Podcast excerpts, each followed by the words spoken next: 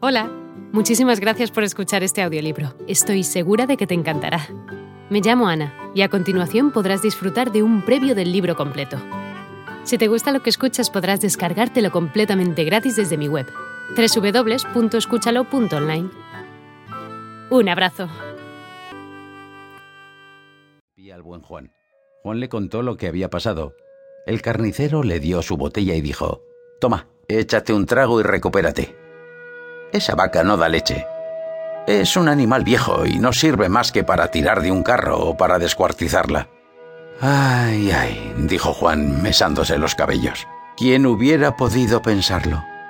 La verdad es que no estaría mal matar un animal como este, con la cantidad de carne que daría. Pero a mí no me gusta mucho la carne de vaca. No me sabe bastante sabrosa. Ay, sí.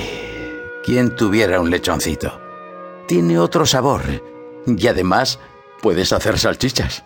Oye, Juan, dijo el carnicero, para que veas, te voy a cambiar el cerdo por la vaca. Dios te lo pague, dijo Juan. Le dio la vaca, mandó desatar al lechoncillo de la carretilla y le puso en la mano el cordel con el que estaba atado el lechón. Juan siguió andando y pensó en lo bien que le iba saliendo todo. En cuanto le acontecía una contrariedad, rápidamente se veía subsanada. Poco después se le juntó un mozalbete que llevaba un gancho bajo el brazo. Se entretuvieron uno con el otro, y Juan comenzó a hablar de su suerte y de los cambios tan ventajosos que había hecho. El mozalbete le contó que llevaba el ganso para el banquete de un bautizo. Cógelo, prosiguió, cogiéndole por las alas. Ya verás lo que pesa. Ha estado cebándose ocho semanas.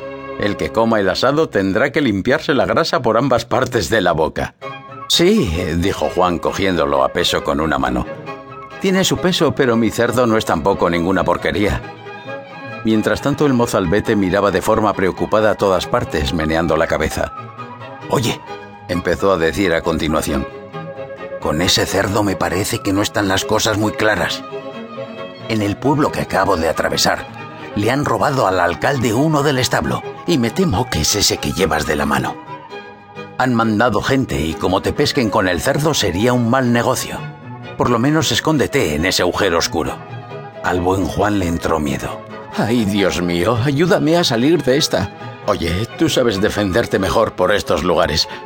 Coge mi cerdo y dame tu ganso. Bien, contestó el mozalbete. Yo también corro riesgo, indudablemente, pero no quiero que te ocurra una desgracia por mi culpa. Cogió la cuerda de la mano y se llevó al cerdo rápidamente por un camino lateral. El buen Juan se sintió liberado de un peso y se fue con el ganso bajo el brazo en dirección a su patria. Eh, mirándolo bien, se dijo a sí mismo, he vuelto a ganar en el cambio. En primer lugar, el buen asado, luego la gran cantidad de grasa que goteará de él, que nos dará pan con grasa de ganso para un cuarto de año, y finalmente las hermosas plumas blancas. Con ellas puedo llenar mi cojín y dormir cómodamente sobre él, lo que se va a alegrar mi madre. Cuando atravesaba el último pueblo, vio un afilador con su carro. La rueda chirriaba y él cantaba al mismo tiempo. Afilando las tijeras doy vueltas rápidamente, la ocasión la pintan calva y yo la aprovecho siempre. Juan se paró, lo contempló y finalmente se dirigió a él diciendo, Ya veo que te va bien. Por eso estás tan contento mientras afilas.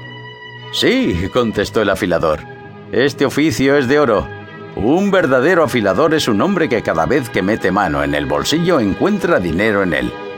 Pero, ¿dónde has comprado ese ganso tan hermoso? No lo he comprado, lo he cambiado por un cerdo. ¿Y el cerdo?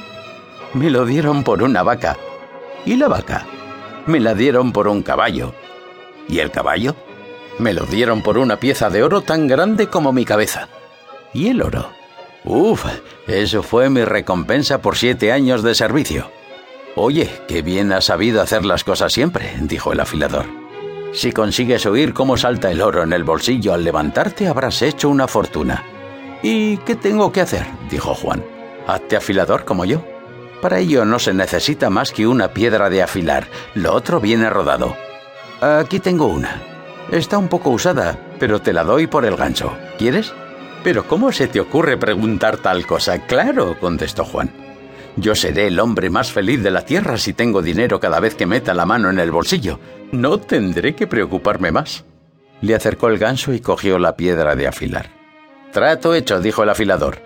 Y levantando una pesada piedra corriente y vulgar que había a su lado, añadió, Aquí tienes otra buena piedra. En ella podrás golpear bien y enderezar los clavos. Cógela y guárdala. Juan cargó con las dos piedras y siguió alegremente su camino. Sus ojos brillaban de contento.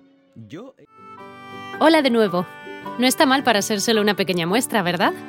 Si te ha llamado la atención, recuerda que encontrarás este audiolibro completo y gratis en www.escúchalo.online.